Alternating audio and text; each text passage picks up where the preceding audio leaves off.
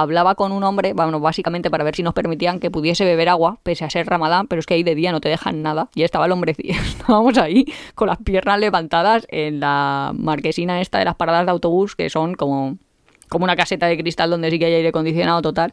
Bueno, y el caso que estaba yo ya hablando, de verdad, como si hablase el perro, más o menos. O sea, que se dirigían a Iván y al chaval este, que encima estaba tumbado, y a las chicas nos tenían totalmente ignoradas ahí como diciendo, señora, ¿por qué habla? No se dirija a mí.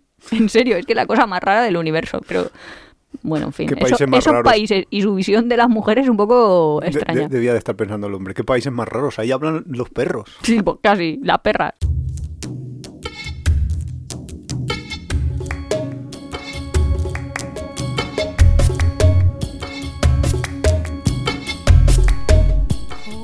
Hola, somos Iván y Nuria, este es el capítulo 19 de esta tercera temporada. Bienvenidos a Tiempo de Viajes. Hoy vamos a hablar de timos en los viajes. Pues sí, básicamente lo que he visto para proponer este tema es que había un artículo muy interesante del diario.es, es un artículo antiguo, creo que de 2017, pero yo no lo había visto hasta ahora, y tiene como un decálogo de los 10 timos más comunes en los viajes y los he leído y he dicho, ostras, por una vez un diario de estos que normalmente en temas de viajes son súper sensacionalistas y te, no sé, te cuentan historias que, no tienen mucho mucha verdad. son cosas a lo mejor que dices, sí, hombre, esto no te pasa nunca. Pues esta vez sí, esta vez las cosas que, que cuenta un poco sí que creo que están bastante acertadas y son cosas que a todos los viajeros nos ha pasado alguna vez o, hemos oído que a alguien le ha pasado. ¿Tú crees que no he leído la lista, eh? No, ya, Cuando dices, ¿a todos les ha pasado alguna vez? ¿Que te pasa como en los primeros viajes o que ya tienes tanta experiencia? O sea, como que acumulas muchos viajes y entonces al final te acaban pasando. Eh, las dos cosas, pero claro, también es verdad que con el tiempo muchas cosas las has visto, a lo mejor no en ti, pero también en otros, y entonces ya no caes. Eh, no sé como me explico, como aprendes. Es que realmente el, viaje, como todo, como la vida, es un aprendizaje. Estás aprendiendo siempre y a veces has podido caer. Nosotros hemos caído en timos. O sea, que nos han tangado. No, sé hasta dónde contaremos, pero sí, hemos ido... Ah, hasta todos y tampoco hace falta ocultar nada. Pero que la cosa es que a veces has caído en un timo y ya a partir de ese momento has aprendido cómo no caer. Y lo bueno es cuando te ha pasado con poco dinero, con poco con poco daño, porque a veces eh, conozco casos de gente que ha perdido pasaporte y todo su dinero en mitad de un viaje y entonces eso sí, eso eso es un Cuando alguien pierde todo su dinero, es pierde sus tarjetas y se las vacían. Pierde, no, no. Cuando hablo de pierde todo su dinero, pierde todo su dinero en efectivo y pierde las tarjetas, con lo cual tiene que solicitar algún familiar o si tiene un seguro de sus tarjetas que le envíen eh, por correo todas las tarjetas de nuevo, tiene que ir a la embajada para hacerse un pasaporte. Ah, me está dando una pereza eso, pobre gente que le pasa eso. Aunque eso más, más bien sería casi un robo. Pero bueno, a veces el robo y el timo se entremezclan porque... ¿Te acuerdas de, de Aurora y... Ay, no me acuerdo cómo se llamaba él, nuestra amiga Aurorita, Aurorita es esa persona que no fue a ver a la... A la momia Juanita. Y que se cortó el pelo en un peluquero... Por un euro. No, que por un euro, por cinco pesetas. Era el equivalente o algo así, no sé. Era como algo... Ridículo. Sí. Y ella lo contaba. Y todo el mundo, de verdad, cuando decía, cuando lo contaba, pensaba, vale la pena que pagues el doble. O sea... Sí, no vale la pena. es que te dejen el pelo así. Pues, por Aurorita, un saludo si nos está escuchando. Sí, pues Aurorita, ellos les pasó, pues un poco una timo robo, robotimo, no sé cómo calificarlo, pero básicamente eh, les engañaron, les engañó un local que estaba en Argentina, que ya es raro, porque a veces eh, eh, esas son cosas que vas... Nosotros ya ahí teníamos un poco mala espina. Nuria, que es muy de fijarse en los detalles, ya iba ahí como viendo que hacía cosas raras, pero a mí ya me daba mala espina el ver que había un local de un determinado sitio en ese sitio, en un hostel de ese lugar. O sea, un ah, madrileño que hace un hostel en Madrid. Me parece como poco sospechoso y todo ya tienes ahí como que... Sobre todo cuando su, coartada es que está viajando. Es que es como es eso. Un madrileño está en Madrid y dice, no, es que estoy viajando. Dices, como que estás viajando. ¿Dónde estarás haciendo otra cosa. o estarás aquí, yo qué sé, visitando una tía o no lo sé, pero... La cosa es que...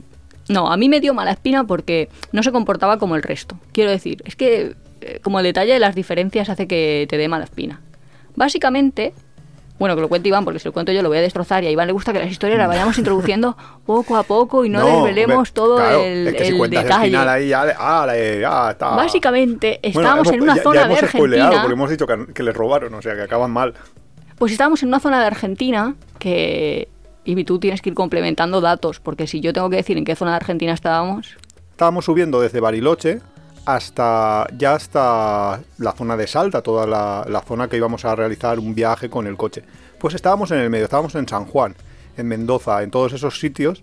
Y esto fue en concreto en Mendoza. Y teníamos unos amigos que veníamos casi como siguiendo, o sea, los habíamos Los- conocido y íbamos, y Coincidíamos. coincidiendo mucho. Y coincidimos en el mismo hostel en Mendoza.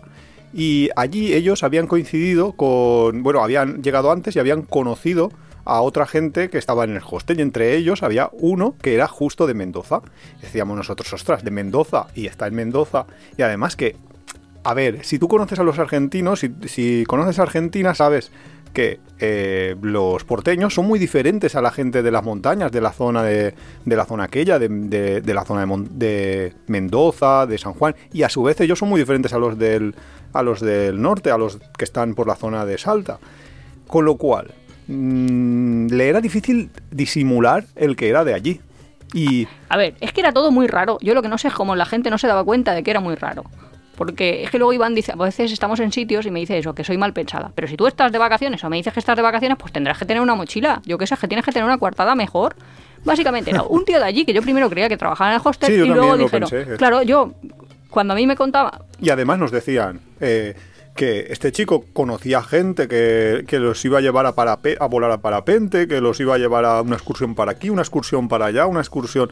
O sea, decías, este pues será uno que trabaja en el hostel. mucho de aquí y conoce gente de, de la zona, de, de la, de la ciudad, con lo cual... Yo Pues- creía que era un tío que trabajaba en el hostel. Y llegábamos ahí al hostel y entonces nos ponemos eh, a guardar las cosas en la habitación. Y el chaval entró en la habitación. Y yo primero creía que era uno que trabajaba en el hostel y digo, ¿qué hace este aquí en la habitación? Pero me dicen, no, no, no, que es que este está de turista, no sé qué, no sé cuántos. Y el chaval estaba absolutamente fijándose en todos los detalles, cómo desmontábamos las mochilas, fue lo que Nuria dónde le- guardábamos le hizo las cosas. que y yo pensé. ¿por qué quiere, o sea, por qué se está fijando? O sea, es que se mueven como los gatos, quiero decir que su mirada va cambiando de posición. Y él estaba mirando dónde estábamos guardando las cámaras, cómo estábamos desmontando las cosas. Yo no voy a decir dónde guardo mi dinero y cómo hago las cosas, pero dejé de, o sea, no lo moví.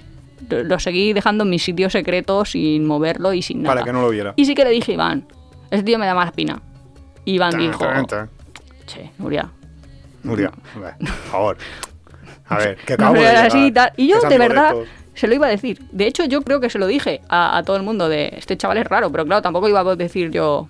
"Mm, tiene pinta de las señoras que en el metro en Madrid te roban, que van por ahí fijándose para ver a quién atracan. No, no puedo decir eso así a- directamente. Hombre, no, no, no es que se lo... Pero es que encima luego nos ponemos a comer y todo el mundo estaba como colaborando, ¿no? No sé por qué, porque había ahí como una comida entre todos, en plan, pues unos ponen pasta, otros ponen el suco, otros ponen Lo no sé qué. típico. Y este, ah, no ponía nada y ve, no se levantó de la mesa. O sea, la cosa más rara del mundo, supongo, como, no sé, tampoco es que sea yo mis normas de educación en la mesa, pero tienes que colaborar, tienes que retirar tu plato, tienes que poner la mesa, Nada. tienes que hacer cosas. No, estaba ahí como si fuera señorito, que yo pensé, pero... Si eres muy señorito, ya para Nuria eres sospechoso. No, señorito no, pero en plan, ¿por qué le tengo que estar yo fregando el plato a un tío que no ha hecho nada y que yo encima creía que trabajaba en el hostel? Bueno, pues... Bueno, total, que entonces dijeron que se iban al día siguiente a hacer una excursión. sí, sí, y nos "Oye, ¿os invitaban ahí, y venir?". no sé qué, no sé cuántos. Y era, es que en España hay un dicho que es nadie da duros a cuatro pesetas y creo que se entenderá en todas las latitudes. Pues era sospechosamente maravilloso todo lo que te incluía la excursión. Porque es lo que dice Iván, iban a saltar en parapente, ¿no? Sí, se iban a, a visitar no sé cuántos lugares, luego te iban a llevar a hacer un, un esto de parapente, etcétera, etcétera. Y era barato. Y era, sí, era muy asequible y a nosotros es que no... A Nuria le daba mala espina, pero es que a mí eh, estar con ese chaval en el mismo espacio no me, no me sentía yo cómodo. Con lo cual dijimos ya que ni que de coña. que malas no. vibras en el fondo. Sí. Y me sabe un poco mal el desenlace de no haber sido capaz de transmitir mis miedos o mis... Sí, a nuestros amigos. a, a todo el mundo. Ya. Entonces, básicamente, Sí, cuéntalo, cuando, cuando se fueron no. a... No, es mm, sencillísimo. Cuando se fueron a hacer la, la parte del parapente, como habría que saltar, había que saltar, entonces les dijeron que las cámaras no se podían llevar, que no se podía eh, llevar ninguna mochila, no sé qué, cosas lógicas. Entonces les dejaron una taquilla para que desde esa taquilla, que en esa taquilla pues lo podían guardar todo, que era una cosa segura, no sé qué. Entonces todos muy tranquilamente lo dejaron en la taquilla y cuando volvieron de la excursión en parapente, en esa taquilla no había ya nada. Y el chaval había desaparecido y por supuesto no volvió al hostel a recoger su no mochila, porque es que no tenía nada, tenía una muda de ropa y una bolsa de, de estas de usar y tirar, o sea que al final lo que les pasó, básicamente, es que les timaron, les vendieron. Y esa es la parte timo, lo estimaron para poderles robar fácilmente. Claro, es como que te dan una relación de confianza, que ya os digo que en mi caso no se produjo, pero en el suyo, por desgracia, sí. Y, Por desgracia para ellos. Claro, y se aprovecharon de ellos. Y se quedaron sin, sin todo lo de valor que te habías llevado. Sí, creo que se salvaron los pasaportes porque se los habían dejado en la habitación, se salvó algo de dinero, pero las cámaras, que creo que eran las cámaras lo que más valor tenía, porque unas cámaras buenas, unas reflex de mil euros cada una, Y pues... no, y que era gente que estaba dando también la vuelta al mundo, que, que llevaba Claro, cosas en que- su cámara, que no siempre todo lo llevas en tarjetas. Claro, que has Y perdido la- todas tus en la fotos, funda, ¿eh? Claro, ellos se quejaban de eso, de que en la propia funda de la cámara estaban las tarjetas de memoria, con lo cual pierdes la cámara más tus, sus tarjetas, más Sí. su todo. Cuando yo creí que, que perdía la cámara, que, que había perdido la cámara una vez en la vuelta al mundo, a mí lo que más me jodió no es la cámara, que costaba 400 euros y que, bueno, pues es dinero, pero, pero eran las fotos. Era que yo tenía copias de seguridad a lo mejor de una de cada mes, entonces a lo mejor perdía tres semanas de fotos y eso pues me jodía. Luego no he visto la foto para decir, nada. esas pero, fotos que nunca hemos oye, visto, que yo en algún momento me imagino que en mi retiro, o sea que a los 80 los veremos, ahí van. mira, Eso sí que será como la caja de Pandora, pero de la imaginaria de Nuria, Pero no de la, caja de Pandora la- de las Pandora cosas. salen cosas malas. Ya lo miré, leí yo, sí, leí yo la wiki. Pero no, pero bueno, la cosa es que yo finalmente la cámara la recuperé, pero ellos no, y entonces eh, luego pues, fue, claro, todo el rollo de tienes que ir a la policía, poner una denuncia, un mirar a ver los seguros, si te has perdido el pasaporte de los consulados. Es una pesadez burocrática muchas veces para nada, porque al final ni siquiera en España, es que a mí eso también me sorprende. A nosotros nos robaron eh, cuando nos vinimos a vivir a esta casa nos robaron antes de que nos hubiéramos mudado. O sea, habíamos traído unas cuantas cosas, no, no habíamos dormido ningún día todavía aquí. Y sin embargo, eh, pues De hecho, no habíamos conectado la alarma. claro, ese esa fue, el la cosa. fallo. Claro. Ni habíamos puesto rejas en la parte de arriba. Yo creo que están ahí como súper atentos como la constructora va entregando viviendas. No lo sé. El caso es que nosotros teníamos aquí, pues, a- algunas pequeñas cosas de valor, muy, muy pequeñas también, si quieres.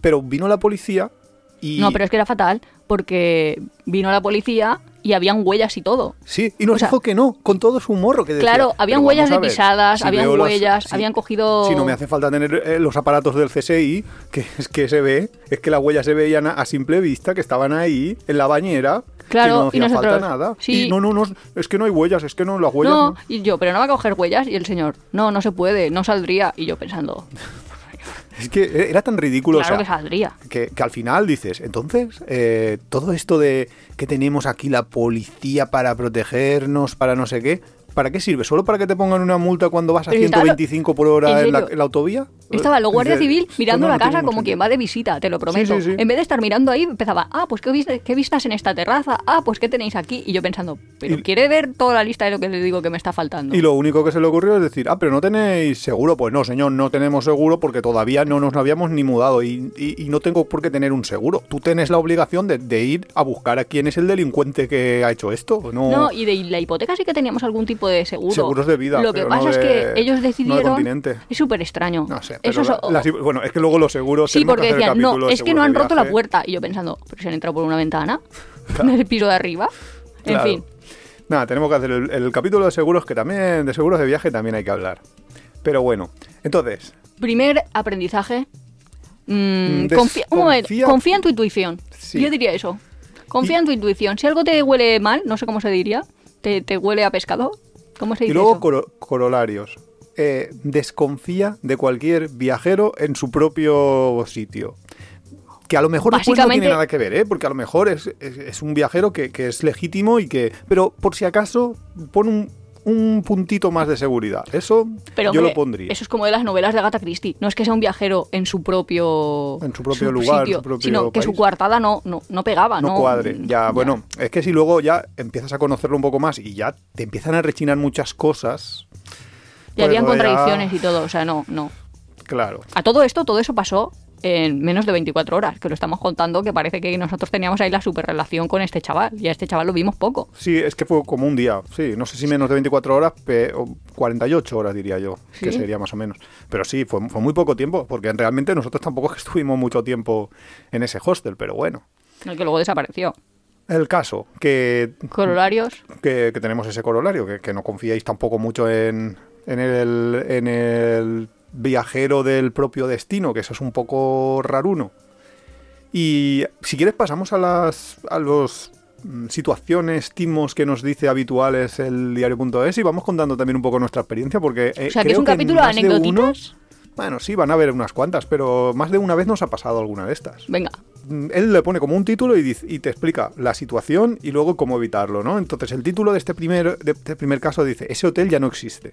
Y es Oh, eso sí que cuando te dicen que eh, pues llegas a un destino, llegas al aeropuerto, te subes a un taxi y le dices al taxista el nombre de tu hotel y el taxista te dice, ¡Uah, ese hotel hace mucho tiempo que cerró, es- te puedo recomendar otro barato! Todas esas cosas que, que te suelen contar a veces para yo- luego llevarse una comisión. Y bueno, lo- bueno, luego hablamos de cómo evitarlo, pero no sé No. si tienes, Nuria, alguna experiencia. No, no, no, no. Estaba pensando en hoteles que hemos ido que realmente no existían. Pero esto no es del timo. Que eso es cuando la Loli era la Que Loli. eso no es un timo, eso es cosas que pasan a, a la sí, pero que ahora en el mundo digital esto casi que no se entiende. Sí, pero antes era el- bastante. el mundo en papel, que Mm. con la Loli Travel eh, en tu guita. Claro, que a lo mejor estaba Que es un impresa librito, en vamos. el... Yo que sé, en el 2007, estabas tú en 2010, pero es que el tío que había hecho la guía lo había mirado por última vez en 2004. Entonces dices, joder. Se- y, y el hotel ha desaparecido y, y es que a veces han desaparecido físicamente, que, que yo... Hemos llegado a estar enfrente de, de un Sí. edificio que, había- que estaba tirado, demolido. O sea, Y nosotros preguntando y la gente diciendo, ¿pero qué quieres Pero saber? ¿No ves que no está? Sí. Pero sí, pero bueno, lo que dice el, el caso que pone el esto, a nosotros yo creo que no nos ha pasado, pero sí que No, es que suele a nosotros, si, si eso nos pasa, lo Es que, ignoramos. Le claro. decimos, llévanos y ya allí nos buscamos la vida. Claro, en cómo evitarlo dice, insiste en ir a tu hotel Es- y, y luego pues puedes asegurarte de, de que existe, pues llamando por teléfono, reservándolo por internet. Claro, obviamente, es que esas son las maneras mm, pues lógicas de, de- de actuar. De todas maneras, yo también lo que hago es, eh, normalmente llevo el punto GPS de dónde está el hotel y dónde estamos nosotros. Entonces, si el taxista por lo que sea se está desviando o me deja muy cerca y me dices, por aquí, no, no, no, no, déjame aquí, que yo ya me, me voy caminando, que, que no está tan lejos. O, o le digo, no, no, no, te estás yendo hacia, hacia la dirección contraria. Y, Y algunos se enfadan y te hacen bajar directamente, que te dicen, pues bájate. Y tú, Claro, cuando Vale. no les interesa, pues si quieres me bajo, pero yo qué sé. No, no hace falta ser ahí rudo. agresivo. Sí, Rudo. estaba buscando una palabra en castellano, pero vamos, que no hace falta ser ahí descortés. descortés. Vale, va, pues no hace falta ser descortés. Vamos a ver, solo soy una persona que intento que no me timen. Yo qué sé, siento que eso entre en conflicto con tus intereses, señor taxista timante. Un saludo. Pagos en la frontera. Es cuando llegas a una frontera nueva, eh, claro, algún sitio donde tú normalmente no estás cruzando fronteras y hay muchos países que la primera vez que visitas pues no has cruzado su frontera. Entonces cruzas una frontera y esto pasa tanto en terrestre como en marítimo, normalmente en el aeropuerto no. Y llegas y te dicen que tiene, porque en el aeropuerto tienen como un poco todo más tabulado, más, hay más policía y demás. Aunque pues, muchas veces esto es la policía, ahora os cuento. Entonces te dicen que, que tienes que pagar por una determinada cantidad de dinero para tramitar el visado, etcétera, etcétera. Que esto es muy típico en la frontera de Tailandia con Camboya. Yo cuando crucé, eh, creo que lo he contado ya alguna vez, era muy habitual, pues, que esta- estaba el doble timo. Porque aquí hay dos timos, que el otro te lo van a comentar ahora. Pero estaba el doble timo. El timo de que si te bajabas en la frontera, intentabas cruzar, la los policías de frontera, los propios guardias de frontera, te exigían que pagaras un extra para tramitar tu visado y, y simplemente pues eh, o la mayoría de la gente lo que hacía era pagar luego estábamos los cabezones que decíamos no no no me voy a mover de aquí hasta que no tramites mi visado no no yo si yo tengo todo el tiempo Uh, el- uh, no yo no no pues nada ahora luego voy a la policía y te lo denuncio me quedé así en plan cabezón porque ya había leído que, que esta manera funcionaba y básicamente al final eh, pues accedieron a tramitar mi visado como pues por el precio normal, que no sé si eran 30 dólares o lo que sea, pero sin pagar el el Extra. extra de 20 o no sé si pedían 20 o 25 dólares por tramitación. Y luego estaba el Timo B, que ahora te contarán ellos, que es en el propio autobús, cuando llegabas a la frontera, ellos decían, nosotros os lo tramitamos y solo vais a pagar 15 dólares ¿Solo? extras. Claro. Y tú decías, decía, pues no me da la gana. el visado va a costarte 45 y entonces eh, te lo hacemos todo, tú no te bajas del autobús. Y claro, a mí, que fui el único que me bajé del autobús, me intentaron meter en miedo diciéndome, es que vas a perder el autobús, es que no habrá otro autobús. Y yo decía, "Mm, vale, vale, eh, todo lo que tú quieras, pero yo voy a ir a hacerlo por mi cuenta. Me bajé del autobús, hice todos los papeles, a pesar de tener que pelearme con la policía de frontera y todo, y llegué antes al autobús que el que estaba haciéndole los pasaportes al resto de pasajeros. O sea que, en realidad, pues no, no hay ningún tipo de, de problemas en esa frontera, la de Tailandia-Camboya, si sois unos cabezones y, no, y tenéis, estáis dispuestos a pelearos con, con la policía. Luego la frontera esa de Tailandia, ¿con quién era? Que es un tunelcito, un puentecito que luego Ah, el puente de la amistad con Myanmar. Ah, vale, vale. Mm. Ir con cuidado, porque te tiene que sellar ahí y Claro, no te tiene que confundir. En ese puente tú puedes cruzarlo y, sí, y que no te hayan sellado el, el pasaporte. Eh, o sea, eso yo a veces digo, joder. ¿Por qué no me están avisando? Luego te puede, te puede pillar la policía y decir, oye, ¿por qué no tienes el, el visado de entrada, o sea, el cuño de entrada al país? Pero si estás escapando o lo que sea, pf, esa frontera es un coladero, porque esa frontera es cruzas andando, sin más. Sí, como a los locales no se la piden y hay muchos turistas que cruzan muchas veces que piensan, bueno, pues la tendrá de ayer o la tendrá de esta semana o cualquier cosa. Y bueno, contra las. Contra las. ¿El timito? El timo este de las fronteras, lo que te dice es que te informes antes de llegar y que, te o sea, que sepas qué tasa es la que, la que realmente tienes que pagar y, y si otros viajeros la están pagando y. Lo raro es que a veces son los propios policías los que te intentan tangar, ¿sabes? Es que hay mucho policía corrupto en Pero el no, mundo. bueno, iba a decir, no sé si son corruptos, vamos, no sé si son corruptos o son ahí como el marido del arrocito. Quiero decir que lo que quieren es llevarse una paga extra a su casa. Y eso no es corrupción. Sí, pero pensaba que corrupción era algo, no sé, a más alto nivel. La cosa que a veces sí que nos ha pasado eso. Sí. Como que, pero hasta para entrar en museos, que el policía te dice, "S- mm, no puedes entrar con la cámara, pero podemos arreglarlo. Que yo, como soy medio lerda, le digo, ah, pues gracias. Y me dice, no, no, no, no funciona así. Me tienes que dar. Y luego empiezan a decir que yo, en serio, creo que hay gente en el mundo que se debe creer que para nosotros 20, de- 20 euros es como un paquete de pipas, que es en plan, señora, con 20 euros me voy a cenar. Cuando me dé la gana. Y en este país ya ni te cuento qué hago yo ya con 20 euros. No sé, que, que te piden ahí Sí.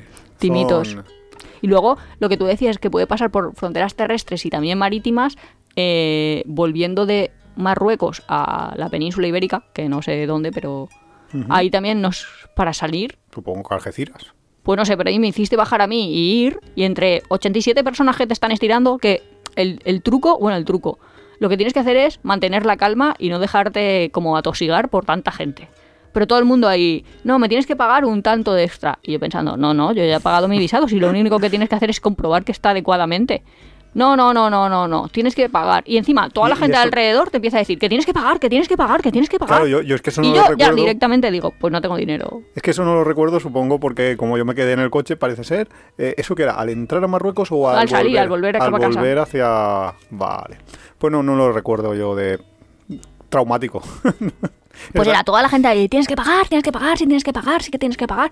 Lo que me lía a mí un poco es, porque claro, ellos me dicen, sí, sí, mira, está aquí. Y claro, yo solo veo letreritos árabes, que ahora, ahora mismo sacaría mi móvil y diría, espérate que te lo traduzco. Te lo traduzco. A ver qué pone, a ver qué no pone. Ahí ya es. y además los- no, no tengo dinero, oiga. Y además eso suele ser un truco. Los deberías estar poniendo bastante nerviosos porque estarían flipando de una mujer que habla, una mujer que habla. Pues casi que sí, Y ¿eh? eso Me estaban ahí zarandeando. Se llama zarandear, que te Sí. mueven así para aquí, para allá, para aquí, para allá. Y suele ser un, un truco bastante bueno y es que sea la mujer la que hable en ese tipo de lugares donde por cultura las mujeres no tienen, tienen restringidos, como por ejemplo en Qatar, restringidos Ah, sus te derechos. iba a decir y ahí, el- comillas, comillas, porque cuando estábamos en no sé qué Emirato, yo creía que en Doha, pero igual en Qatar, no lo sé, que a nuestro amigo le dio una... Pájara, eso era Dubai. Ah, era Dubai, pues estábamos en Dubai y yo hablaba con un hombre, bueno, básicamente para ver si nos permitían que pudiese beber agua, pese a ser ramadán, pero es que ahí de día no te dejan nada. Y estaba el hombre, estábamos ahí con las piernas levantadas en la marquesina esta de las paradas de autobús, que son como como una caseta de cristal donde sí que hay aire acondicionado total. Bueno, y el caso que estaba yo ahí hablando, de verdad, como si hablase el perro, más o menos. O sea, es que menos. se dirigían a Iván y al chaval este, que encima estaba tumbado, y a las chicas nos tenían totalmente ignoradas, ahí como diciendo, señora, ¿por qué habla? No se dirija a mí.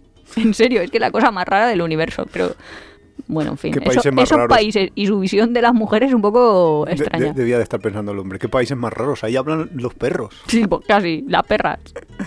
Bueno, luego la, la siguiente que dice, pues es las de las agencias que te tramitan el visado, que es lo que decíamos un poco, pues que pues que al llegar a la frontera hay una especie de agencia que te dice que te va a tramitar el Que visado por un precio barato, exacto, un par- barato o, o caro, también depende.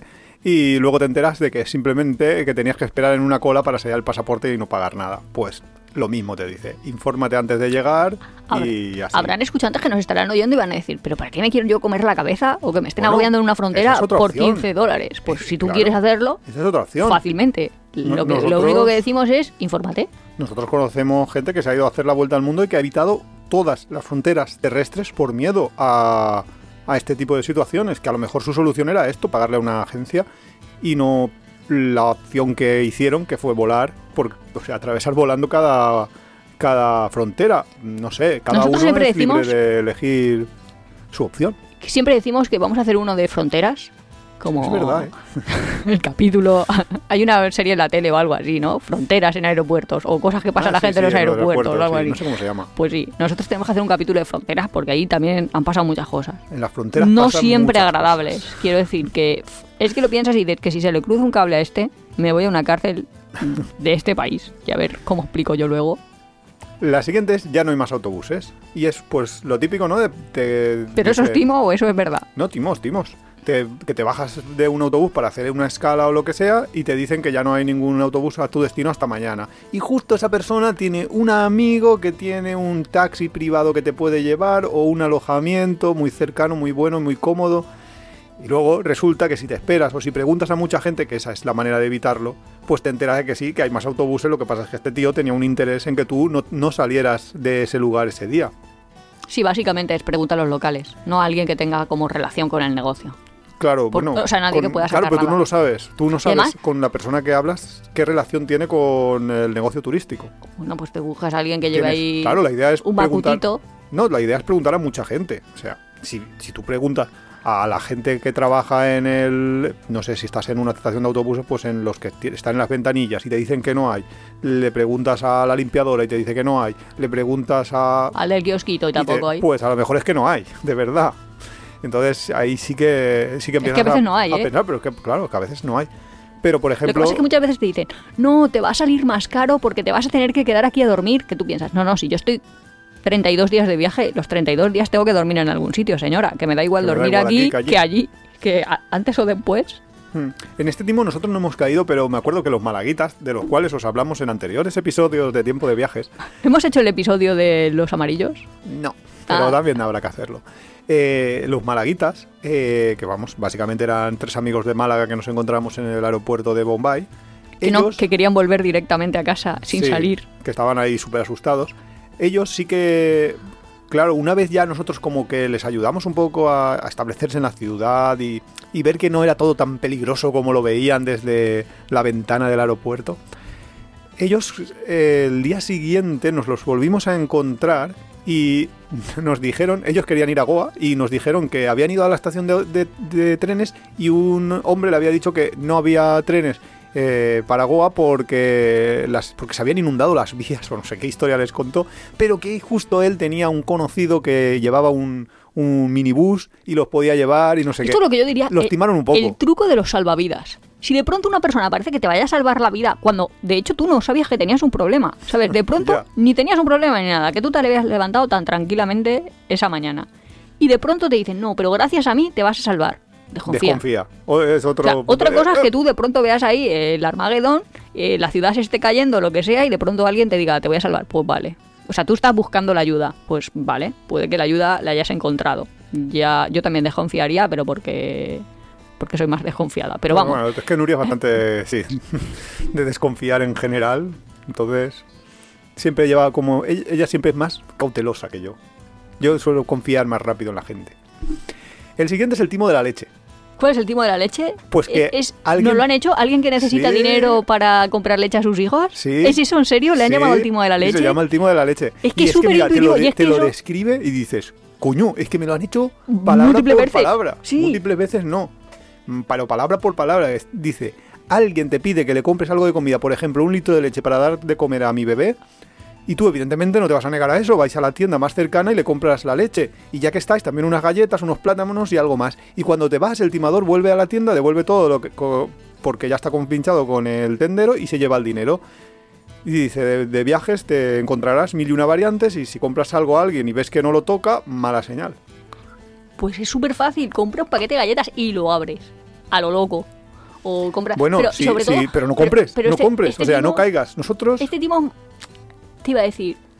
Lo peor no es que te cobren en la tienda unos plátanos, una leche y unas galletas. Es que te cobran otra vez 20 euros. Que dices, pero si yo llevo aquí ya en este país 12 Ya, días y yo sé lo que vale una leche, una tal y un no sé qué. Que yo a veces, de hecho, les he dicho, no, no te lo compro. O sea, por ese precio no te lo compro. Nos estamos volviendo locos. De ¿o hecho, nosotros negociamos en la tienda porque Claro, nosotros... claro, no, mira, que si quieres te doy. Claro, nosotros estábamos en San Luis, acabábamos de llegar a San Luis, estábamos ahí tranquilamente. eh, hay un capítulo de Senegal en el que os contamos un poco todo para que os hagáis un, por si no lo habéis escuchado, para que podáis hacer un poco el, Composición del lugar. sí, la composición del lugar de, de cómo es San Luis y tal, que no es una cosa ahí súper intuitiva de cómo es un país o sobre todo una ciudad así. El caso es que nosotros estábamos paseando tranquilamente por San Luis y de repente un señor simpático se nos acerca, empieza a hablar con nosotros. Tampoco es que hubiera mucho que hacer en San Luis, como en casi ningún sitio en Senegal, más allá De de hablar hablar, con con, la la gente y, y como tener experiencias de ese estilo. Y de hecho eso es lo que mola de Senegal, por cierto. El caso que nos pidió eso, el que le compráramos eh, para su, porque tenía un hijo, que no tenía mucho dinero, para que le compráramos leche, y nosotros le dijimos, pues vale, va, te compramos leche. Y llegamos a- y nos llevó a la tienda y dijo, ah, sí, ahí hay una tienda. Llegó, llegamos a la tienda, nos dice lo de la leche, nos dice también unas galletas y no sé cuántos y un... No me acuerdo qué quería. Nosotros dijimos, no, no, no, te compramos la leche para tu hijo y ya está. Y cuando nos dice el precio de la leche, eh, dijimos, espérate, ¿cómo una leche va va a costar más Que la cena de nosotros dos? Todas? O sea, no, no, no, no. El precio de la leche tiene que ser... Y bajaron el precio de la leche, no sé cuántos, vale. Era una leche en polvo, por cierto. Que a lo mejor no- sí que es caro leche en polvo. No lo sé, no lo sé, pero el caso es que era... También es que se lo regateamos, ¿eh? Sí, nosotros regateamos hasta el precio de la leche. Para regalar. Nada, y, y básicamente al día siguiente volvemos a pasar por el mismo sitio y estaba el tío hablando con otra pareja, contándoles el mismo rollo Ya que- exactamente que, con igual. esa leche te tienes que tener tú ahí ya para tiempo, vamos. Claro. Y Nuria no me dejó porque yo ahí dije, pues ahora le voy a a joder el negocio. Le voy a, voy a ir a los, a los con los que está hablando, que ya lleva un buen rato hablando, y le voy a decir que eso es un timo, que no sé qué. Y Nuria, no, no, no, no, no. Y, seguramente hizo bien Nuria en pararme porque Sí, porque ahí te pegan. no, no lo sé. Simplemente igual se hubiera, se hubiera ido y al- por- pensando que yo al día siguiente no iba a estar. Ya, tampoco cual, vas a estar ahí eternamente. Claro, a él le Pero- interesaba menos un Pero es conflicto. extraño que le llamen el timo de la leche. Es que si el timo de la leche es que, claro, sí.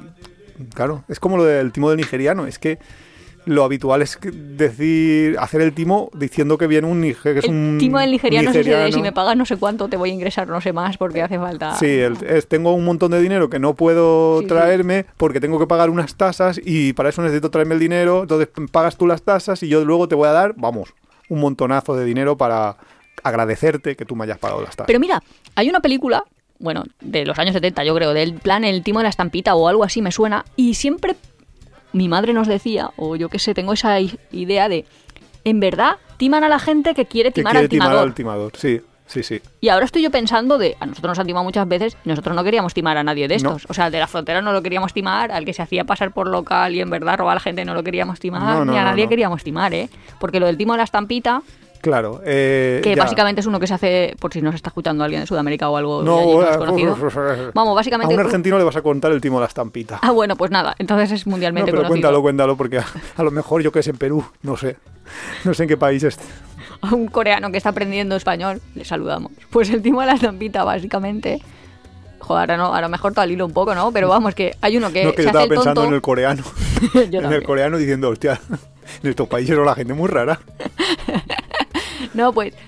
uno- es que lo iba a decir, digo, es que si digo que uno es un normal, a lo mejor se ofenden y tengo que decir que es discapacitado psíquico o con. No, que se hace pasar por. Sí, vamos, como que tiene una dificultad intelectual, barra, no sé decirlo. Que habla raro, que- Nuria en lo políticamente incorrecto está cayendo. Pero vamos, uno que se hace pasar por subnormal y entonces te dice que sacó otras estampitas y en verdad te enseña billetes. Para que tú te creas que él se cree que son como cromos que en verdad es- son billetes y que le vas a cambiar sus estampitas, barra los cromos, por un montón de dinero. De forma que tú realmente vas a engañar a esa persona, porque le das menos dinero que el que tú esperas que él te dé. Y hay parte de billetes y mucho más recortes de periódicos ahí o otros papeles. Claro. Es el timo de la estampita. Ese es el timo de la estampita.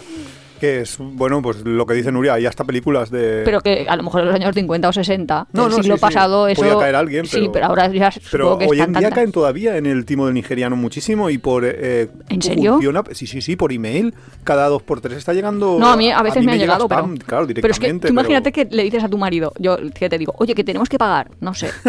10.000 d- euros. Dame, eso te iba a decir, dame 10.000 que, que lo vamos a recuperar. Y tú de pronto dices, si estás tú que van a salir 10.000 euros de mi cuenta, así, por el arte del biribirloque, para tangar a un nigeriano. Claro. Es que no sé, la gente también creo que se emociona un poco. Ya te digo. El caso, que, que esos timos pues siguen funcionando y seguirán. El siguiente es el de taxímetros que no funcionan. Que ese es súper famoso, súper conocido, que llegas al taxi y te dice que no funciona el taxímetro y, y que no te preocupes, que, que nada. O a lo mejor no te dice nada y cuando llegas a destino, el taxímetro no ha estado corriendo y luego te pide él lo que le dé la gana. Que eso es también habitual. Eso yo creo que nunca hemos caído porque siempre hemos sabido que había que negociar el precio antes de subirse al taxi. Sí, que de hecho, luego me he dado cuenta que cuando consigues los precios reales, el precio negociado siempre es peor, pero un poco peor. En plan, yo qué sé. Sí. Pues te están cobrando cinco y medio por algo que valía 4.20 o Sí. algo así. Dices, bueno, va, he perdido un poco. Pero es que si no lo negocias te van a Sí, querer cobrar que no, 22. que, buah, entonces prefiero pagar pegar cinco y un medio. palo. Aunque cuando consigues, si alguien va a Tailandia, ya lo contamos. Que si conseguís ir en taxis, que ya no me acuerdo si son los A- rosas, los amarillos, a los no sé qué, precio de- a precio de, de taxi, es todo barato. Claro. Y las mujercitas del autobús te lo paran. Sí, lo que pasa es que no hay muchas. Hay solo en los lugares más turísticos y a veces es complicado conseguirlo. Bueno, pero ahora con Uber tampoco. que- ya, eso es claro. Con, Siempre con tienes estas como una referencia. Pues una referencia y, y un precio. El Eso caso que, un orden de magnitud, de saber, pues me va a costar esto más o menos. que lo importante es que antes de subirte a un taxi, pues preguntes si el Ah. taxímetro funciona y si no, qué precio Y es que tiene. importante porque en China tienen signos diferentes a nosotros. Quiero decir que elevan un dedo con un puño cerrado, creo, que para mí eso sería como un 6 de toda la vida. O sea, si me enseñan una mano y un dedo en el otro, pues yo no sé por qué entendía que eso era un 6 y era un 9.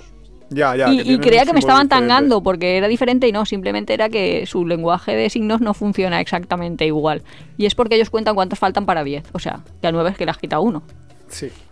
Ya, Bastante, bueno. bastante interesante todo, pero que no siempre nos están tangando. Pero, y otra cosa importante que es- también te dice aquí, y es que el precio que te digan, les preguntes en qué moneda está. Ah, sí, sí, sí, no porque a veces te dicen un número y luego te dicen, no, eran dólares. Y tú, Claro, ¿cómo? Que eso también nos ha pasado en Senegal. En Senegal nos pasó de pillar un, un taxi y que nos llevaba de un punto relativamente cercano, en la misma ciudad de Dakar, de un punto a otro, que a lo mejor eran pues 10 minutos en taxi, que igual podríamos haber llegado andando, pero es que queríamos llegar a una determinada hora para... sí, y además a una un- estación de autobuses. Sí, un- Bueno, que allí es un descampado, tampoco te creas. Sí, sí.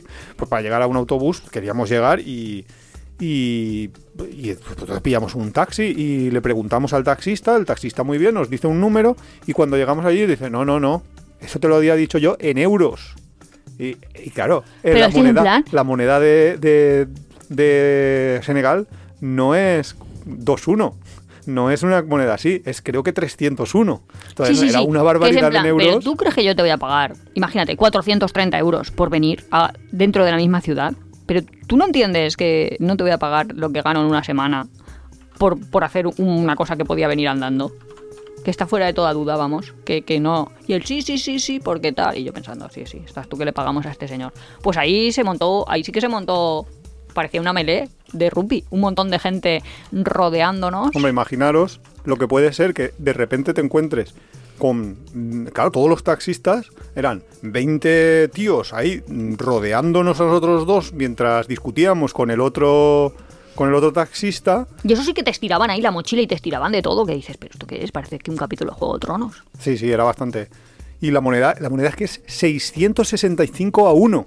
O sea, Claro, es que es en plan. es que de repente Te voy a pagar yo aquí. No, pues es que era, era ridículamente así de. ¿Cómo? ¿Cómo te voy a pagar? Claro que a lo 500 mejor él nos había dicho, nos había dicho dos. O sea, no que sé. No sé, no sé qué nos. que os- no, ah, bueno, no, nos habría dicho en moneda suya, a lo mejor nos había dicho mil. Y de repente, no, es que eran mil euros. Sí, algo así. Que tú, mm, no. Total, que nos, de esa nos libramos eh, simplemente siendo también cabezones de que no te voy a pagar, llamo a la policía. Cogimos el teléfono, empezamos como a, a- a simular, porque yo no tenía ni puñetera idea del teléfono de la policía, pero yo simulaba como que llamaba a la policía, que hablaba ahí cuatro tonterías en francés, que Y otro señor luego pasaba al inglés y sí, y luego, bueno, y luego otros que estaban nos- interesados nos- nos en que ayudaron. fuéramos a su Autobús. autobús es los que nos ayudaron a como a decirles a los otros que, que nada, que, que no te iban a pagar la barbaridad esa que estabas pidiendo. De hecho, al final no pagamos el- la carrera en el taxi porque le dijimos al taxista, mira, si quieres, este es el dinero que habíamos dicho, no sé si eran mil o lo que fuera. Pero- este es el dinero, lo tienes aquí. No lo como quieres, 3, 4 pues euros. nada. No, pero si lo quedó el del autobús. Sí, sí, al final se lo quedó el del autobús, porque nosotros se lo dimos al del autobús, le dijimos, mira, te- tú te haces eh, el, te encargas el de... intermediario, se lo das al de taxi o lo que sea. Pero bueno, y luego... Ahí sí que me asusté un poco. Quiero decir, hay situaciones en las que tienes que medir tu fuerza. claro. Quiero decir que Iván y yo contra toda esa gente, mm, siendo zarandeados y estirados y tal, que dices, ostra, ostra, ostra, que, que me pueden hacer daño. Exacto, pero por eso tienes Más que ver por un eso, poco... porque estás en un descampado. Claro, tienes que ver un poco dónde estás y, y en qué situación, si te interesa o no pelear, porque Claro, pero es que como ahí, como el escenario era tan, tan grande, quiero decir, ese es a lo mejor uno de los puntos en los que te piden 20 euros y se los das. Pero es que claro, como te están pidiendo 600, pues que 600 no, no hay opciones. ahí no hay, no hay tu tía. Claro, es que a veces ellos también, yo creo que miden mal su cuánto tensa la cuerda. El siguiente timo que tenemos es los policías que te multan y te piden un pago en efectivo. Que este es el típico que también habremos contado Uf, alguna seguro. ocasión de que un, policía con- en exacto en Tailandia te dice que tienes Carnet que tienes el carnet mal y que tienes que pagarles una tasa de de yo que sé o, o aquí pone otro ejemplo que es que estás fumando en un lugar prohibido yo que sé en Ah. Indonesia por ejemplo que en Indonesia fuman hasta vamos hasta dentro del quirófano entonces, eh, son cosas que no tienen ningún sentido y que lo que quieren es que les des en efectivo un, un soborno. sí, eso ya lo habíamos dicho, que ya te digo, sobre todo museos que te dicen, se puede arreglar, se puede arreglar. Sí, bueno, pero eso es más que buscan como una, un soborno, buscan un poco de dinero para conseguir algo que tú sí que quieres, que Sí, es a lo mejor hacer fotos dentro del museo. Sí, pero y en el sentido de fotos también, muchas veces. Bueno, sí, que si ellos haces una ha- has hecho una foto y cuando ya has hecho una foto de Sí. pronto te dice que no se puede, que está prohibido, que le tienes que pagar 20 euros también, porque debe de ser el estándar para ellos, que aquí, no sé, como que metes la mano en tu bolsillo y te sale un billete de te 20, sale un ah, pero cada, cada 10 minutos, que esa es otra cosa. O un tema que no han dicho que me extraña un montón es los precios de los restaurantes. Bueno, bueno, ahora Ah. a lo mejor llegamos, pero creo que no, que no está. Ya pues que ese plan... Bueno, pero si es pasa en España, pf, muchísimo, muchísimo. Cualquier extranjero es- que vaya ahí a la Plaza Mayor a tomarse algo, Ya. va a acabar mm, bastante perjudicado por, por el precio que le van a poner si no pregunta antes de Hay de que cerrar consumir. precios antes de co- iniciar Lo que hay que mirar es la y carta. preguntar, no, y hay que preguntar qué está incluido y qué no está incluido. Eso también a veces, pero eso en, en España por lo menos, si en la carta no lo pone explícitamente, no te lo pueden cobrar. Mm, Ya, pero no sé. Pero Yo muchas bueno, veces tengo que si- preguntarlo. Si estás en una zona turística está, está bien preguntarlo por si acaso. Mm. Y sobre todo si no estás en España, si estás en un país extranjero y en el que no sabes las leyes locales cómo, cómo van. Entonces, este señor que propone. Ah, para evitarlo, lo que te dice es que tenías que pagar nada en efectivo en medio de la calle, que insistas en ir a una comisaría o que llames tú directamente a la policía para que otros agentes contrasten si la situación es la correcta. Que ahí nos pasó a nosotros en México una Ah, muy parecida. Pues básicamente, a ver, nosotros habíamos hecho una infracción de tráfico, también es cierto, porque habíamos hecho como una, una vuelta sin que hubiese una rotonda. No, nosotros no habíamos hecho ninguna infracción de tráfico. Ellos nos dijeron que nosotros habíamos hecho una infracción de tráfico, pero nosotros no la habíamos hecho. Con lo cual, eh, ellos supusieron que nosotros la habíamos hecho, que es otra historia, pero nosotros no la habíamos hecho porque nosotros nos habíamos ido a una gasolinera. Y entonces ellos nos vieron pasar por otro lugar y creyeron que nosotros habíamos hecho un giro incorrecto porque era muy dado en ese lugar a hacer un giro incorrecto. Pero nosotros no lo habíamos hecho porque nosotros habíamos entrado a la gasolinera.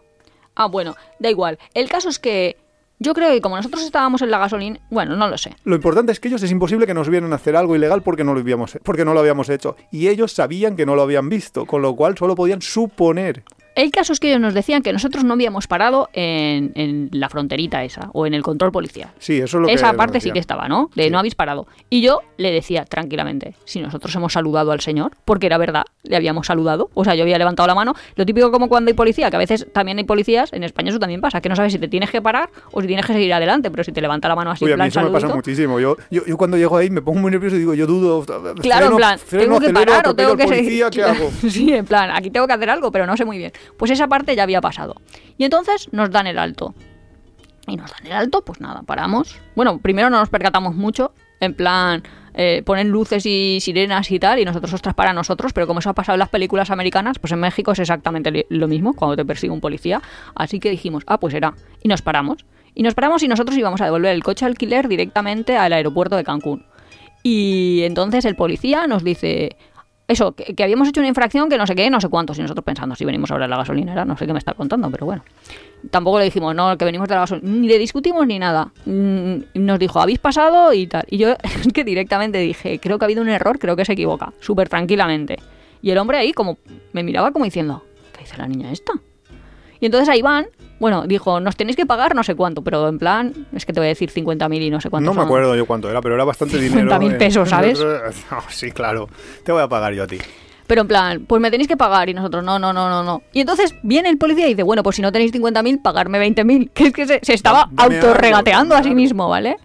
Y, y nosotros decimos, pero si debe de haber habido si debe haber habido un error, si yo he saludado al policía. Y yo ya le decía, llámale y, y pregúntaselo si es que yo he saludado al policía. Y entonces se va, que a todo esto detrás habían tres policías más. Claro, es que era, un, coche, pick-up. sí, era un pick-up lleno de policías, habrían como cuatro en total, el tres y el que venía, que todo el rato decía, voy a hablar con mi jefe, voy a no sé qué, no sé cuántos. Y nosotros totalmente serios, tranquilos dentro del coche, diciéndole todo el rato con la cabecita, no, no, no. Yo decía, no, es que. no, No, no. yo es que todo el rato decía, debe haber habido un error, esto es una confusión. Compruébelo, por favor, llame, siempre- sí, llame Nur- al compañero. Nuria decía esto y yo cuando ya vino la tercera vez ya dije, mira, eh, ponme la multa que me tengas que, que poner, que yo me voy y la pago en la comisaría. Claro, le dijimos, bueno, si tenemos algún Y- tipo de multa, nosotros la Y pagaremos. él dice, pero es que no pueden salir porque, claro, ellos con lo que jugaban es que estábamos muy cerca del aeropuerto, entonces ellos ya sabían, pensaban, pero sabían que los Sí, coches cuando pasan por allí lo que van es ya devolverlos a pillar un vuelo y entonces tienes prisa. Entonces decía, no, pero es que eh, si van ahora a la comisaría, la comisaría está no sé dónde, tendrá, uff, esto va, va a tardar unas horas. Y yo decía, vale, no, no hay ningún problema, yo voy a la comisaría y yo pago y yo pierdo las horas que tenga que pagar. Ya, pero es que no sé, no pasa nada. A todo nada. esto tenían, bueno, empezaron a tratarnos diferente cuando ellos pensaron, yo creo que ellos pensaban que nosotros teníamos 22 años, aprox. En serio, y que, iba, que era la primera vez que alquilábamos un coche o que tomábamos un vuelo con un coche alquilado o algo. Entonces a Iván ya le, le secuestraron su carnet, o sea, de hecho le dijeron, carnet de conducir, y tú le diste el carnet este, lo que no sé si el normal o el, El normal, el normal, porque en México puedes conducir con el español. Sí, y, y entonces ya le preguntaron a Iván, ¿pero tú tienes no sé cuántos años? Bueno, ¿qué es su edad? Vamos. Iván dijo, sí. Y entonces ya... Si lo pone ahí Claro, en plan, no te voy a dar un carnet con una fecha falsa, ya sería muy tonto. y encima reconocértelo. Claro. Y entonces ya se fue a hablar con la, con la jefa esa, no sé qué, no sé cuántos. Yo creo que ya dirían, mira, qué Mira, mala estos- suerte que estos pasan de nosotros. Esto no, no me... Y yo todo el rato, ha sido una confusión. Por favor, compruébelo, llame a su compañero, si yo le he saludado. todo el rato. Y así que al final lo que hicieron fue decir, "Mm, vale, pues mira, que lo hemos pensado mejor y por esta, por esta, Y es verdad, dice, por esta vez se por pueden esta vez se pueden ir sin problema. Pero es que en serio, ¿cuántos 50? No sé, eran No, no, no 50 mil pesos y luego 20 mil pesos que yo pensaba, madre mía, si yo me compraba, yo sabía que me compraba chorraditas por 500 pesos ahí en el metro, que me gustaban y, y como que 50 mil ahí era como muchísimo. Pues, y, Mira, según Google, eh, 50.000 serían ahora al cambio 2.500 euros. ¿Así? sea, pues entonces no, serían a lo mejor 5 No, pesos. sé, no tengo ni idea. Pero sí, a lo mejor eran una 2.500 pesos eran 250... Sí, 250 euros 250 podía ser. euros, sí, una cosa así. podría ser perfectísimo. Que ya cuando dijimos, no, no, si no tenemos, dijo, bueno, pues la mira. El siguiente timo que dicen en el diario.es es las tiendas que venden cosas que no son lo que parecen. Que básicamente. Pero eso no es un timo, no eso lo, no lo he entendido yo muy bien, pero dice que lo que la situación que en la que te pone es que te detienes en una tienda a mirar un pañuelo de seda o un jersey de lana y consigues un precio fantástico al final. O sea, primero regateas y tal, y luego descubres que esa seda no es seda ni la lana es lana. Pero eso no es un timo, Claro, eso es... eso es la verdad.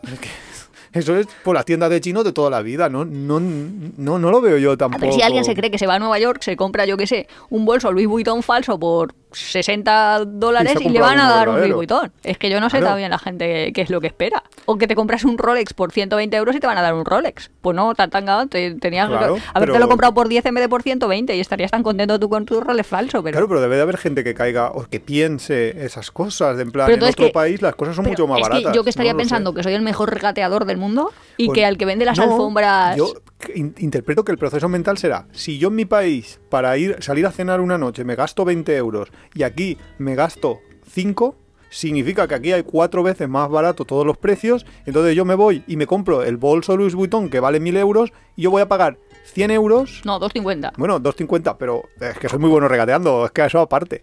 Y pago muchísimo más barato 100 y me creo que he hecho un buen precio, cuando realmente No. ese bolso vale 10.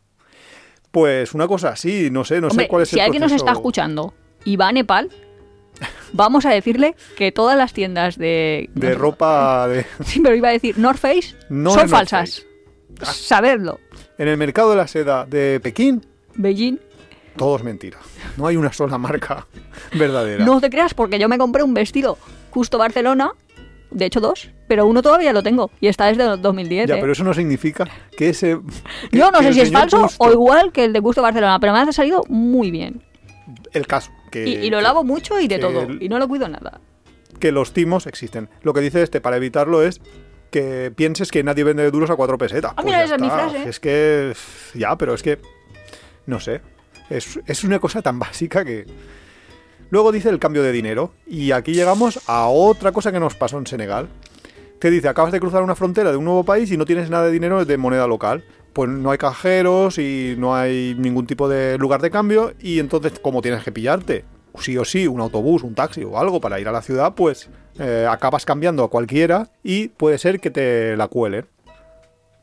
De esto nos pasa un montón de veces. De hecho, es una de las situaciones en la que Nos yo pasa, más no, desconfío. pero no nos pasa. No, decir, pero primero- Nos intentan Primero, engañar.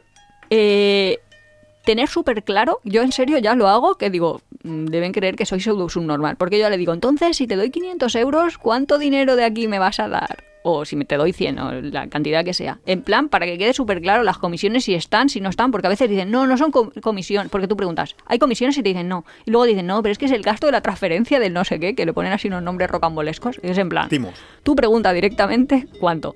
Después tampoco rayéis, quiero decir, a veces porque yo en Google miro el cambio y a veces en las casas de cambio no consigues el mejor de los cambios. Es que- Eso también ayuda a saber cuáles son los cambios. Claro tú, mm, claro, tú tienes que tener en cuenta que las casas de cambio viven de que tú le vas a dar un dinero un poco superior al dinero que ellos te van a dar, porque si no, pues... Pero no siempre, y eso es lo que a mí me, claro. de- me No, no, no, raya. absolutamente siempre. a veces me dan mejores salvo- cambios que Google. Vale, vale, dos casos.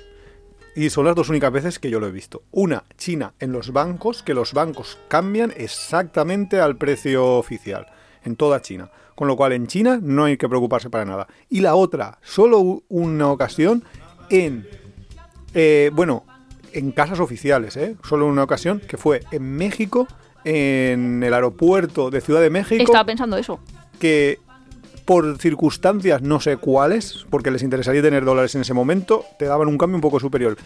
Luego es verdad que a lo mejor en Argentina cambios a gente de la calle, pues sí que puedes conseguirlo, o en Venezuela, cosas así, sí, pero... Y también en, no en Hungría, en Budapest, muchas veces mejor que el cambio oficial en las casas de cambio, porque ellos querían acumular euros, yo creo. Mm, bueno, no sé. son casos muy, También muy es verdad especiales y que- hay que ir con un poco de cuidado en esos casos. En plan, búscate, mira bien, cuenta bien los billetitos. Yo en Budapest quería bien. cambiarle al hombre por 10 veces más del valor. Es y encima que, me enfadé. sí, y el eso hombre lo me contamos dijo... en el capítulo de Budapest, de que En Nuria plan, no, no me tenía que dar bien. 120 de su dinero y yo quería que me diera 1200. Y el hombre me decía, pues en vez de 100 euros, dame 1000 euros. Pero se lo tomaba con humor el hombre. Sí, el si hombre no, muy majo y todo. Si no, Y una cosa que yo hago, pero que eso es ya de súper mal pensados por algunas cosas, es, por ejemplo, si yo voy a cambiar 100 dólares o billetes así que no me interesa que me digan, no, mira, es que está dañado, o no, mira, que es que está roto, o no, mira, qué tal. Yo, previo a todo el cambio, todos los billetes que voy a enseñar, los cojo con mi móvil y les hago una foto, en plan, este es mi billete, este es mi número, este es mi tal. eso ya es de... Este es mi, buah. mi billete, mi número, mi tal. No me vengas ahora diciendo, no, es que la máquina, porque si no a veces te lo pasan por la máquina y te dicen, no, es que este no vale, que es que no sé qué, te lo cambio por otro. Cosas extrañas que hacen que tú dices, "Mm, en billetes está muy Mm. fácil porque el seguimiento va directamente por sus dígitos de control. Y vamos a contar lo que nos pasó en Senegal, pero os quedaréis con la intriga porque todavía me quedan puntitos aquí y no nos va a dar tiempo. Con lo cual Ah, ya vale, contaremos vale. la anécdota de cuando en la Pues frontera en nos de intentaron frontera. cambiar. Entonces ahora queda mal. pendiente capítulo Sí, fronteras. eso, eso va para el capítulo de frontera. amarillos, me lo apunto. Buah, no hay que... to- Y una cosa que dice aquí que considero mal para evitar este tipo de, de timo. Aquí te dicen que si puedes, con previsión, cambies dinero antes de cruzar al nuevo país. No, no lo hagáis nunca porque el cambio en tu país de origen o en, un, o en un tercer país siempre va a ser peor que cuando llegues al país. Eso no lo hagas nunca. Lo que tienes que hacer es irte a un cajero automático y sacas, aunque te cobren una puñetera comisión de 2 euros, sacas dinero de allí, de un cajero automático, si no encuentras ningún sitio fiable dentro de, Confiable, de la- del aeropuerto o de la frontera donde hayas llegado. Y esto no es patrocinado, pero como puedes pagar con el móvil y se tiene la Revolut, En algunos si sitios. alguien quiere que le dé yo Sí, pero por ejemplo, para pillar un invitaciones autobús, Revolut, yo tengo. tú tienes invitaciones. Me dan 40 euros y 40 la persona que me lo pida. Así que. Joder, pues no es mal negocio. No, pero la cosa es que no eh, hay lugares donde no puedes pagar con tarjeta, que son, por ejemplo, los autobuses locales del aeropuerto. No puedes. Pero siempre hay gente amable que te da el dinero. A Sí, mí eso eso me ha pasa pasado a un veces, montón de sí. veces, pero vamos a seguir adelante que si no. Y luego, bueno, el último punto que nos dice aquí en el, en el diario.es es cuando te dan regalos gratis. Lo típico, y esto me ha pasado estando sentado en una terracita en la playa de aquí de Alicante, que es que te vienen, te ponen una pulsera o te regalan algo, te, Mira. y luego te, te empiezan a, a pedir dinero por la pro- una propinita Eh, por en el los gesto. restaurantes de aquí siempre lo hacen y mi madre siempre cae, mi padre siempre les da, además da billetes como, como Sí, lo que sí, decíamos antes. Sí, odio eso, te lo prometo. Uf, me pone nerviosa, ¿eh? en serio.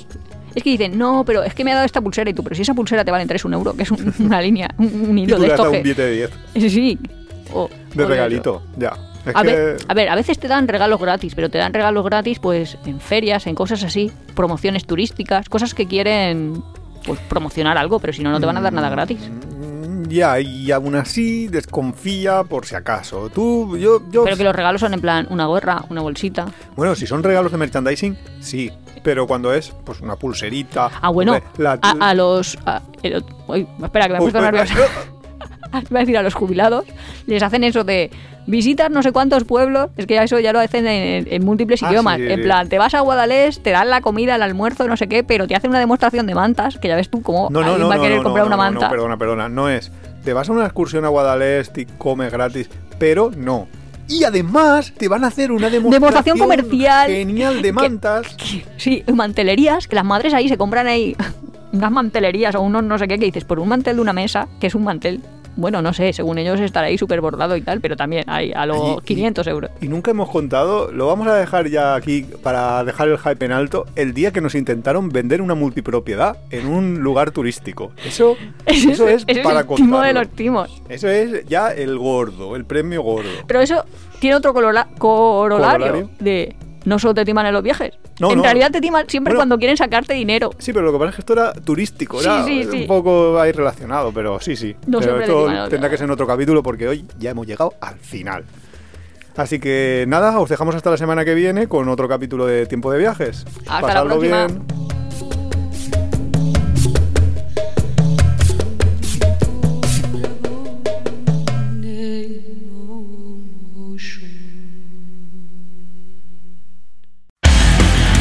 Te gusta nuestro podcast, apóyanos en las redes sociales, coméntalo, compártelo, nos ayuda a crecer y sobre todo nos encanta recibir vuestros comentarios y sugerencias. No olvides suscribirte en las principales plataformas de podcast para recibir cada semana tu capítulo de tiempo de viajes. Estamos en Google Podcast, Evox, Spotify, Radio Viajera. Nos encontramos en apeadero.es y en Twitter e Instagram como Apeadero Viajero, todo junto, Apeadero Viajero. También estamos en Facebook.